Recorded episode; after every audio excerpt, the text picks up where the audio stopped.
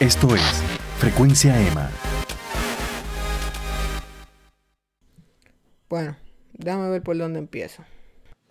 Saludos amigos y bienvenidos a la segunda temporada de Frecuencia EMA. Yo soy Emanuel Márquez del blog Easy Endurance y si me sigues desde hace algún tiempo sabrás que gran parte de la cobertura de mi blog es al deporte del atletismo. La entrevista que escucharán a continuación es el resultado de más de un año de trabajo y gestiones pero por fin llegó el gran día. Hoy converso con la corredora olímpica de 100 metros con vallas, Jasmine Camacho Quinn, y con ella discuto sus raíces boricuas por parte de su madre María, natural de Trujillo Alto, su caída en la semifinal olímpica en 2016 en Río de Janeiro y la transición a ser un atleta profesional en el año 2018. También le cambiamos un poco el tono a la conversación y charlamos sobre sus tatuajes, sus gustos en la música y preferencias de comida. Finalmente hablamos de la relación con su hermano Robert Quinn, quien es un destacado jugador en la NFL en los Estados Unidos, sus problemas de peso, las metas para este nuevo ciclo olímpico y la Liga Diamante de la IAF, donde acaba de debutar.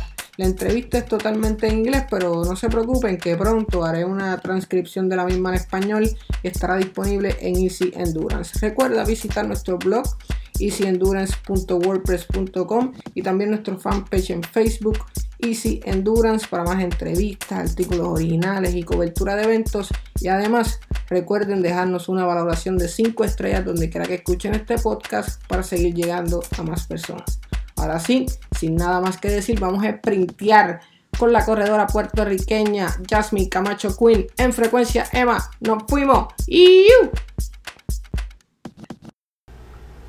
Saludos amigos de Frecuencia Emma, hoy estamos en una super edición especial del podcast. Conversamos con la atleta olímpica en 100 metros con vallas por Puerto Rico, Jasmine Camacho Quinn. Jasmine, how's it going? Thank you for accepting my invite. Um, how you doing? Doing great. Just excited to be back in Puerto Rico and see everybody. Do you come here often, or I mean, or just for a competition or professional, you know, stuff? Um, I've been able to come like at least once a year. Um, usually in June. That's when I have a little bit of free time. But uh, now, you know, the professional life is different, so I get to come when I can. um, usually, when you here in Puerto Rico, what's your favorite thing to do? Do you like like I, I mean going to the beach, I think it should mm. be number one. But any anything else? Um, just the atmosphere here, being able to go and eat the Puerto Rican food, and and you know, just to get to get to go out and enjoy yourself with your friends and stuff like that, and see family. Um, obviously, you were born in the United States, um, mm. South Carolina, right? But your mother is Puerto Rican. She's from Trujillo Alto, mm. I think, and your mother and your father is American. Um, were you ever faced with the decision of which country you you were going to represent? Um, like when I, I mean, when I started running track, like I didn't know that I could represent Puerto Rico. Like if I knew that in high school, like I would have chose to run for Puerto Rico. Like but I didn't know, and nobody told me. So, um, I mean, my freshman year in college, my coach actually said that I could, and that was news to me, like that I'm able to do that. And called my mom mm-hmm. and talked to her a little bit, and she was like, she wanted me to do it. So I was just like, I think this is the best thing for me to do, represent Puerto Rico, and, and at least bring a lot of more support for you know the track side on, and we can actually we have we've been getting more athletes in since I yeah. since I came. So I think it was a good thing. We can actually like build our program, our Puerto Rican track program. Um, was your father ever kind of you know, I don't know, uncomfortable with the decision of representing Puerto Rico? Mm-mm. No, he um, he fully supported me. Whatever I want to do, like that's that's my decision, and he wasn't. As long as he gets to see me run, he doesn't he doesn't care. Like. Um, I remember in an interview in 2016, you mentioned that you wanted to keep learning about Puerto Rico. Well, it's three years um, later. Mm. What have you learned from your Puerto Rican roots? Um, I mean, I think from the interview, I was I didn't really get to I didn't want to go into detail just because of um, just what my mom went through. I guess like you know she moved to the states, you know, with her with her dad, and when she was nine years old. So like, um, in in the interview, I remember saying, you know, I finally get to meet my mom's mom's side of the family, like my grandmother's side, because I never actually got to meet them, but I knew my grandfather's side. Like I knew his side. Yeah. So like I knew I know my Puerto Rican side, but I know one part of my Puerto Rican side. I never got to meet, you know, my mom's mom's side. so like um I think that was a little bit confusing. A lot of people probably thought I didn't know nothing at all. I didn't know. It's just I just didn't get to meet my family here in Puerto Rico. I family I met is they're in Jersey, like North Carolina, like but yeah.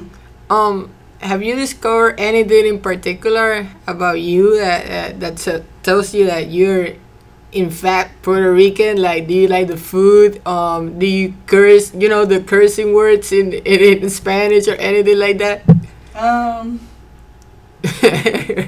I mean, this, I, I grew up like I got my mom like whatever she said, you know what she cooked, what my my family cooked. Like I of course I ate it. Like, um, I mean, I just I feel like I have I have two different sides of me. I have a Puerto Rican side, and I got you know my my dad the countryside pretty much. Mm, um, it's impossible to talk about you without mentioning um 2016 in Mhm. Rio. Um, what happened there? I know I don't know if it, if it's still painful for you to remember that. Um, but can you take us through that trip uh, in the hundred uh, hurdles, and you know the accident? Um, I mean, I ran. We had one round, and I won my heat, and then we had semifinals, and I was I wasn't nervous. Like I was really excited. It was my first Olympics, and um, I mean, I didn't think that would happen. Um, So it was that you clip your heels over the hurdle. or- I, I don't even remember. I just Yeah. knew like I, I think I hit my trail leg, and once I hit my my trail leg, it kind of made me. I knew the next hurdle I was about to hit with my lead leg. I couldn't get. I couldn't recover, and um, I mean when that happened, like of course it was heartbreaking because it's the Olympics. Like Yeah. you mess up at the Olympics, you have to wait four years again. Uh huh. Um, and I, I knew for a fact like I missed out on the medal. Like I was like that that was really heartbreaking. But I see it, you know, now that I'm years ahead now. Um, you know, I was so focused on if I do medal, I'm going pro. You know, and I just see that as you weren't ready. Like you needed to come across something like that for you to, for you to even just understand a little bit like more. And I mean, I was able. I returned to school and I was able to get my degree. I, I graduated, so um, and win more titles on top of that. NCAA. So um, I just see it as that was a learning experience, and I I pretty I learned from that.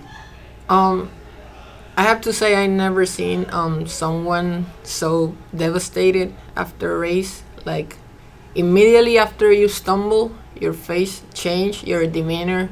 Um, how do you come back emotionally from from something like that? Um, for me, like, like I said before, like I was 19. I was 19 at the time. Like I was young. I was just like, there's people that are way older than me that are just now experiencing their first Olympics, and they're they're happy to be here, whether it goes good or bad. Like they're just happy to be here. Um, But you have winning expectations. Mhm. You have medal expectations. mhm. So I mean, with that, what, yeah, things were expected. You know, there was expectations and stuff like that. But um, I think mainly for me, like, um, You call it embarrassing. uh huh, it was embarrassing, I think, because of the expectations, right?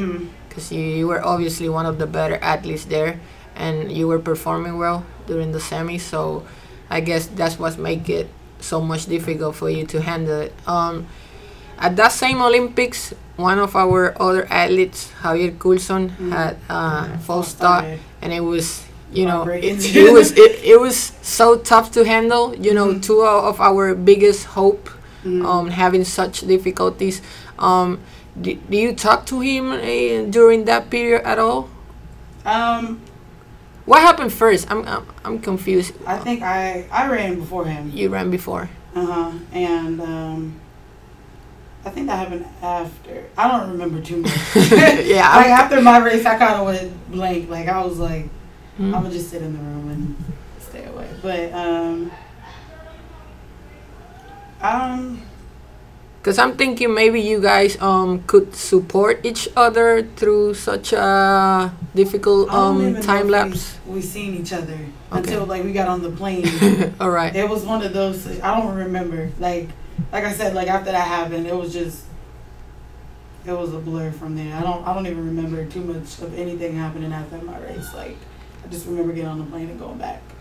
But I remember you saying that you won't let that experience determine the rest of your career. Mhm. So you you um you overcome that. Um, how was that 2017 season for you?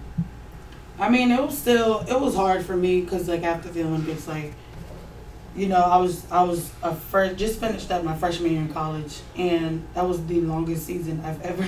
done. Right. so like I pretty much I've been training and running for a year at that point, and um, I had like two week break.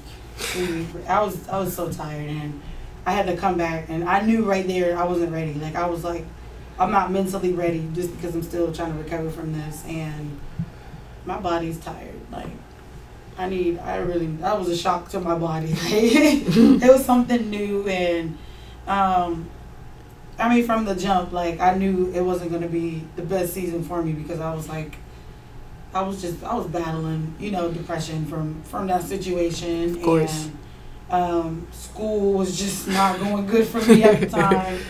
Um, It was a tough combination. it was it was just too much and I tried to stay strong and that season I shocked myself for even running twelve fifty eight and, and getting second. Like I barely lost and I think that that was that was really much a shock to me because I was just like all year I haven't I didn't run anything fast. I think I was going like 12 7, 12 8.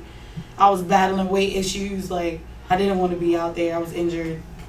So uh, the fact that I came out there and ran 12 5 like and Um, I'm sorry. Go ahead. yeah, the fact that I was like, you know, battling all of those things and still came out there and real, ran 12 5. Like, I, I mean, it did, I was upset I got second, of course, because I was coming back to defend my title, but. Um, But you got it back. You got it back last year, though. Mhm. So sweet, uh, Yeah. sweet revenge, I guess. Yeah, I knew, I knew right there, like, me losing, I don't take that, I don't take that well. I I don't like losing, uh, you know, it's, it just, it's, no, that's not in me, that's not, it's just how I am as a, as a competitor, like. How do, how do how do you compare your hurdles with your 200? Do you uh, I don't like that. you don't like I never liked the 200. Um, I knew for a fact I could have ran faster than what I was doing in college, but when you're running four events pretty much every weekend, like it's, it's I can't I can't like I'm tired.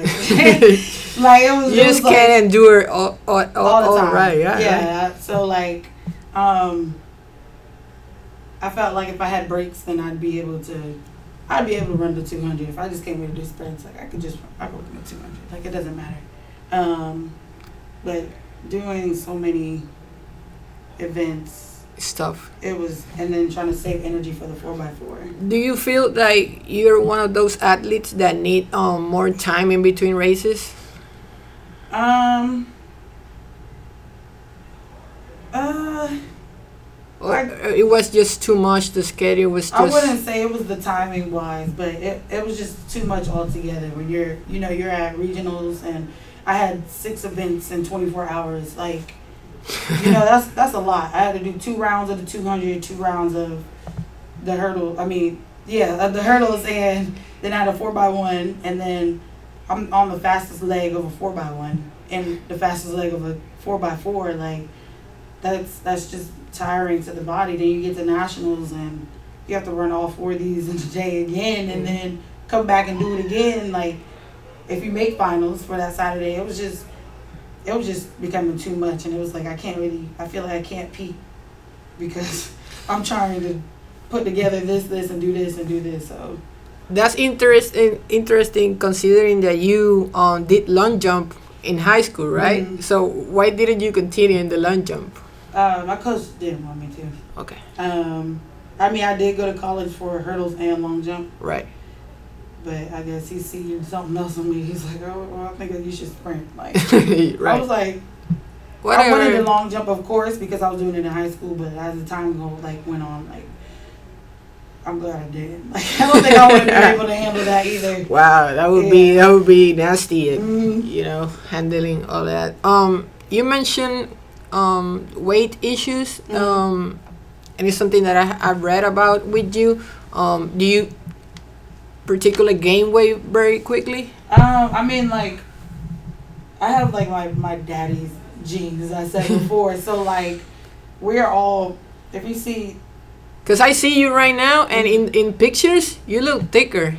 And, and for some reason, right now you're slim. Like you, you can be a middle distance runner. I wouldn't even notice. So I, I don't know what kind of weight issues we're talking about.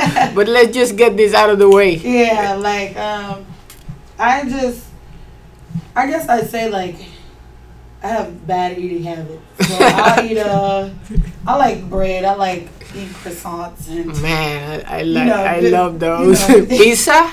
and You like um, pizza? no, I mean, I like no. I I won't go out of my way to get pizza. Like I can eat pizza every day. I can't. We had it in elementary school every Friday, and I, You I was just- middle school. You're I don't- tired. want- You're done for life. Yes, like every Friday we had that in schools. So What about I don't- tacos? um, now that I'm in Texas, I'll, I'll get like a fresh taco. okay. I won't. I don't like Taco Bell. All That's- right. I mean, I you know I will eat it, but like You're breaking my heart. I'll eat tacos though. But I I don't know. I just like we have a bunch of food trucks, so I you know you get a taco from there. hmm Um, but I haven't. I don't know. I probably ate Taco Bell too much as a kid too, so I'm just kind of over it. okay. Um, in 2018, uh, you took a big step, which Mhm. was becoming a professional athlete. Mhm. Um, what was the biggest um, adaptation that you have to make in, in that transition period? Uh, I mean, my situation was pretty different. Uh, my coach left Kentucky, Oh, um, which I already had thought. Like, I had thought about going pro, and I was, I wasn't pretty much sure. Like, I was like, I didn't do what I want to do. I wanted to break a collegiate record. I missed that by .01. It was just situations like, okay, last year at Nashville, I lost by .01. I missed the college, like the collegiate record by .01. I still have another year to get it. But you know, with my coach leaving, and I not, I don't know who's coming in to Kentucky. Like it was kind of just a, uh, one of those. I just reacted like my coach leaving, I'm leaving too. But then my coach, you know, he was just like, you know, you're not coming to Texas yet. Like you need to get your degree first. Like yeah. get your degree. So um, I was in Kentucky until you know I graduated this past December, and um, Was your degree there? Community and leadership development. I never really got to like do what I wanted to do, Yeah. but that's because of track. Like Takes so much time. yeah, so there was no way I could have even. I would have had to choose Right. much. So I was just like, oh, I can take an easy route, like whatever. It, it worked out for me. I still.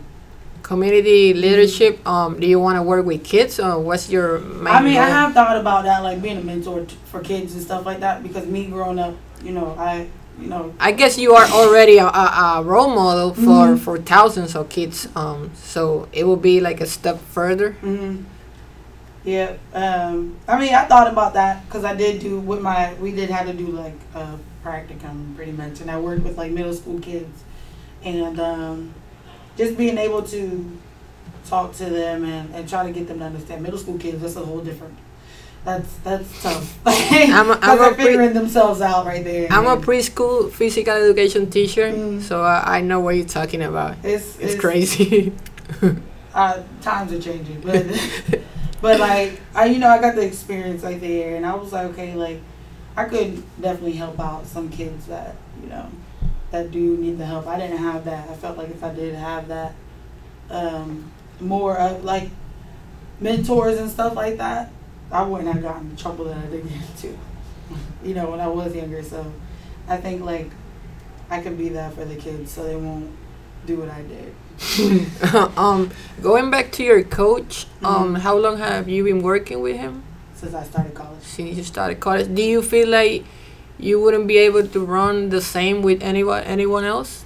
Um, I mean, in this situation, like this is who I've been with in college. So to and and he's helped me run my twelve forty and you know my fast time. So when in a situation like, especially me being a hurdler, it's not easy coming across a good hurdle coach, and being able to trust that coach. This is a world championship year. I don't need to go with somebody that that might not have the best interest for me or something like that. So, um, And because you are uh, such a high level too, Mhm. like it wouldn't make sense, you know, working with anyone. yeah. So like that whole process, it was. I mean, who knows? But for me, like this is who I've been with for this many years, and it was just a trust thing. Like, And then Jasmine, financially, I Mhm. guess it changes everything, right? Because now you you're independent woman. Not Mhm. that you weren't before, but now you know no scholarship, no Mhm. anything. Um, is that been a change? um, I'm still the same person. I, I'm still the same person. Um, I mean, that's the only thing that changed is that I get my. I'm not on scholarship anymore. Like I'm not in school anymore. So um, Is it nice being sponsored by uh, by Nike or being a Nike athlete? Definitely, I mean, this is things we look forward to in college, like wanting to be sponsored, like, and we finally, now it's finally here. I think um, a lot of things that, um, I'm not gonna say all athletes, but you know, I'm gonna just, for I'm gonna just use myself as an example. Like, you work for this, and when you get it, sometimes you lose focus, Right. and it's like, you you have your money, but you're forgetting that you can lose this. Right. Like, you need to keep Take it for granted. yeah. Right. So you need to you, you got to keep running. Like you got to you got to keep doing what you've been doing in college. You can't just get comfortable because It's such a fine line hmm in between having it all and then losing it all. Mhm. You know. so um I think that's that's just my biggest problem, but I also started back training in January. So like I've been feeling rushed a little bit and haven't really had time, but I think I think it's coming together now. Um, talking about this year, 2019, um, you already have your international debut at the Diamond League, right? You Mhm. went to Doha. Mhm. Um, what can you tell me about that experience? I, I'm thinking you're eager to go back to the Diamond League, right? Mhm. Um, I mean that experience for me, like in Doha, it, it was a first time experience. Like I, I try to tell myself like, oh, like I've, I've been to, To the to the Olympics, Olympics. so I right, right, shouldn't right. be, uh, shouldn't be nervous. But then I was still nervous because I'm racing against girls I, I looked up to, like in high school and stuff. Like these are girls like Wow. I looked up to, and I'm lining up next to them. hmm So like, you got that right there. Like you're finally met, like it was hard to accept. And then um, and then not only that, like You're like, I better bring my A game because you know these these girls are, ain't playing with me, ain't Uh-huh. playing no games. but not only that though, like the whole, you know, if somebody's making a lot of noise when you're getting in the blocks and stuff, I was used to. The, the officials be like, stand up, like get them calm, like be quiet or something. That didn't happen. So like, if, if you look in the video, I kind of took off after everybody because I was expecting them to say stand up. oh, okay. So that right there, I learned like, don't pay attention to what's going on. You know, like just listen to the starter, and so I learned that right there. And um, Are you happy with your time?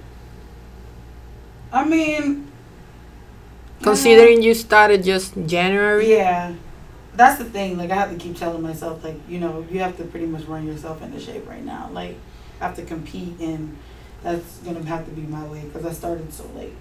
And um, I mean, I'm not used to that because of me in college. Like I was opening up faster than twelve eighty five. Like Right. I was doing that. So, um, That was, was- that was like a warm up for you. mhm. Twelve at was was a warm up, Mhm. I guess. So like I started getting like pretty much frustrated, and I felt like, what what's going on? Like what? But I think that was just a, that was a learning experience, like experience for me because I was finally able to. One, I got to race against them, so I got that out of the way. Like that's that's out the way, and it was a whole group of them. so like I'm like, all right, this is finally out the way. I raced against them, you know. Now you can you can calm down. and, and, and, and I I think you got to scout the the location for the AAF um, World Championship, right? Mhm. So it was like a win-win situation because Mhm. you're probably gonna be there. Mhm. So nice, I guess. Yep. Finally, I got to see how that'll be. So.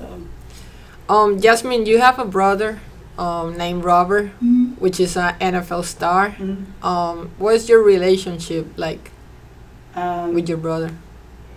we talk all the time. I mean, that's my brother. Like, Right. yeah, that's, uh, You text all, all day. mhm, that's my brother. Like, I mean, you Right. know. Um, was he instrumental in your um, comeback after 2016 hard, hard moment uh, at Rio? Um, I mean, like, Because they, they, they don't have any Olympics, but maybe, you know, they have playoffs, they have the Super Bowl, so maybe he can compare some tough moments with you. uh, I w- no, he didn't really compare anything. Like, he, he just said, like, I knew you had it. Like, I knew you would have medal. You know, like, it's okay. You know, um, yeah, that was, that was, That was But it. Shake it off. You'll be all right, girl. Like, that's how he is. Like, you'll be all right, girl. Is he like a cold person that, you know, doesn't show much emotion at all? Um, I mean, like how me and my brothers are, like we kind of are, like we'll, we'll say mean things to each other, but like in a loving sense, I guess. like, but it's just how we are. Like we're we're siblings, and we're all kind of, you know, Yeah. like that. You also have um couple tattoos on your body, and Mhm. one of those is on your bicep. hmm You have uh, the island of Puerto Rico with the Olympic rings. Mhm. When did you get that? I got that right after Rio. I came and we flew back to Puerto Rico. I got like the day. The day I got here, like You you got it done here? I think it was my birthday or the day after my birthday. Like, we got back to Puerto Rico, and it turned my birthday. So like, Yeah. it might have been that day. I don't even remember. Maybe the day after, but I knew I got it like as soon as we got back here from Rio. Is it just a reminder that you got to the Olympics, or does it have any other more sentimental, emotional, um, deeper meaning? Yeah, of course. Like I find I got to represent Puerto Rico. That's why I have the the island with the flag in it, like the colors. Right. You got it, and I have the rings in it, and that just lets you know that I'm a Puerto Rican Olympian. like if you see this, like you know. So, um, I saw like a funny post on your Twitter Mm-hmm. account. Like eh, someone will be asking like, "You don't look like Puerto Rican," and, and, and then it goes like, "Am I supposed to be like a part of arroz con gandules Mhm. or, or something like that?" So you just be showing everybody your bicep, like flexing. yeah, like um, that's that's an issue. I think a lot of people like. I came across a lot of people like that. I'll be like, you know, you don't look Puerto Rican. I'm like, what do you expect me to look like? like, what do you expect me to look like? Like, I don't, I don't get it. Like, I guess it happens to um, Grace yeah, Claxton. Like Mhm. I had her on the podcast, and she was like, "Man, I don't know. Everybody is gonna be like, are you Puerto Rican?" And then she starts, you know, um, talking Spanish, speaking in Spanish, and everyone is like, "Yo, where did I come from?" You know. mm, In terms of music, Jasmine, do you like anything in particular? I'm a Um, huge hip hop fan, Mm. so you know you can mention. I, I think I'm ready. Yeah, I think I'm ready. uh, it just all depends on my mood. Um, J Cole.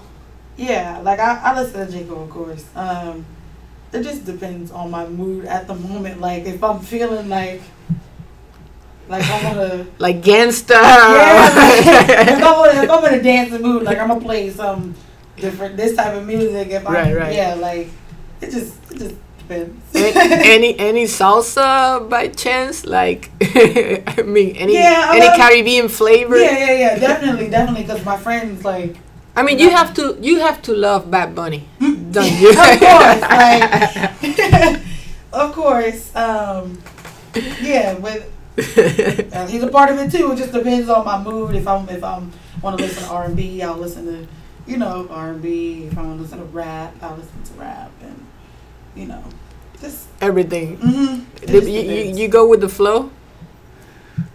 yeah, but like knowing me, I'll, I'll I always switch up my music. So if I'm like dancing, I'm in a dancing mood, I'll turn on like R and B right after. Like I get in my feelings, I'm sad about something, and I'm like, forget being sad. Like let me listen to some some rap music. For R and B, I go to Bryson Tiller. Tiller. Yeah, I, I, I like that guy. Well, I listen to like the '90s. Oh, you yeah. go, you go like a little bit retro, Mm. vintage Jasmine. Um, Jasmine, um, we're finalizing this, but we gotta talk about a couple um big meetings you have from this summer on. Um, starting with the Pan American Games in Lima, Peru. Um, what are your expectations? Um, I mean, I've never been to Pan Am, so like for me, like I don't know. That's the problem that you you went to the biggest stage and And then e- everything else is just like man I don't know Pan Am's. But like now, like you know, um, for me, like my biggest focus is World Championships. right. Um, you know, going to Pan Am's, like I feel like it'll just be like like a tune up, serious, but it'll be fun too. like a tune up race or Mhm. you know. like get to have fun somewhat and but um you know like for me and I get that question a lot like Pan Am's Pan Am's I'm Right, just right, like you know my biggest focus is world championships like this is my expectation like expectation like this is my coach expectations like I'm training with the world record holders so like I can't you know like world Yeah. championships is something that's like really big and then you got the Olympics and world championships again like so um you know with Pan Am's like I see it you know it is Yeah, like it yeah, is what I it is, totally like, get it. it is what it is. Like, I'm glad I get to run again. Like, Right, finally. right. Like, Mhm. but um, I mean, for It's me, your like, fir- it's your first time wearing the national colors after Rio, mhm. right? So it's yeah, like well, a I mean, last year I was hurt though. Like, Yeah. I had a cyst in my knee and a strained hamstring that I was competing with. you couldn't go to. Barranquilla to Mm-mm. Central American. No, because my leg got worse, and I was like, I don't know what's, I don't know what's going on. Like, went and finally got checked, and it was like, yeah, you have a cyst in your knee and a strained hamstring. I was like, season's over. Like, that's it for me. Um, the year before, I don't even remember World Championships. Yeah. Yeah, World Championship. I was done. Like after after nationals, I was like, taking a break. every every athlete I talk to um tells me the same. Like Pan Am's is just you know not Mhm. another meeting because Mhm. I, I I think it might be an A race for some of the guys, but for Mhm. you guys that you know are shooting for Olympics and Mhm. and and you know worlds, so it doesn't seem like a such a big important race. yeah. Um, then obviously, if everything goes according to plan, and we hope um, that you are in the line for Tokyo 2020, um, that will be like your, I don't know, full circle, Mhm. if, if you can call it like that. Um, do you dream about Tokyo? I do, cause of course, like it's like a, uh, what's the word? Redemption? Is it redemption? Yeah, don't I mean, know, like, could work. it's like one of those I'm returning. Like okay, like I already know. Like oh, four years ago she um, she fell. right. She was 19. She's coming back. Like I already know it's gonna be something like that. And um, You're such a more mature athlete right now. mm, so i think you you take better care of those details i mean and and, and Mm. to be honest what happened to you can happen to anyone anyway. in a hurdler race that you know the such a tight space Mhm. such a fast race it's just a millisecond and, and you're on the ground. Mhm. so I, I you know i don't take it as for me it happened it, you know it felt bad but it, it wasn't like a big mistake on your side at least from the outside that's what i can take what i can say. Um finally um jasmine and i really appreciate your time taking your time um to be on the podcast today. Um what is why is it such important for you to represent and do well for puerto rico I mean, like, we being a small island, like you know, you you have I don't feel like there's not as much access and and like with the I'm speaking for the track side for track and field, but like um I just feel like this is in our blood. Like there's a lot of Puerto Ricans or people that are just you know even born in the states and that choose to represent USA. You know, like we have to let's let's let's represent let's represent Puerto Rico. Like we can we can bring in you know better athletes and stuff like that to represent and I'm all about growing. Like I want I want us to be of course we're like a big happy family. right? but um Do you feel welcome here? I do. I do. Um I I do. I think people love you, like, like, like they, like they have seen you race forever from Mm-hmm. from being a little girl. Like people talk about you, like they want to hug you. You, you know? like um I mean for me yeah like definitely like running for Puerto Rico is a small island we're bringing recognition to the island like to let people know like don't sleep on us because you know it's a small island like we we still we have it. We're gonna bring it. Um and I think that's a that's something right there that can you know just bring us recognition and people can finally pay us attention. And you know you go to the olympics you don't you see all the big countries and stuff like that but when you have somebody from a small country upset somebody from a big country it's a shock to the world. Right. so of course like it's gonna mean a lot to me and then i want to make the country proud you know like we're this small competing against things this big and um And we beat you. yeah, like, and like the, if we can defeat you, like that, that means a lot. That means a lot, and it just lets you know, like, you know, don't sleep on us. I like that for the finish. Um, when's gonna be your next race, Jasmine? Tuesday, the 11th The in 11th. Paris. Right. Yeah, diamond leagues are hard to get in because they're doing this ranking, this new ranking system. So. You got a couple of long flights coming coming up. mhm. Um, so Jasmine, thank you very much again for being on the podcast. Um, we look forward to seeing you in the start line of Mhm. everything from Pan Am to Worlds to Olympics, and you know have that swagger with that Puerto Rican colors. Um, you know we we support you. Puerto Rican people is behind you 100%, and we wish you nothing but the best. Thank you. Gracias por escuchar Frecuencia Emma. Recuerda suscribirte a nuestro podcast para más episodios como este. También visita nuestro blog en facebook.com Easy Endurance para más artículos originales, videos y noticias.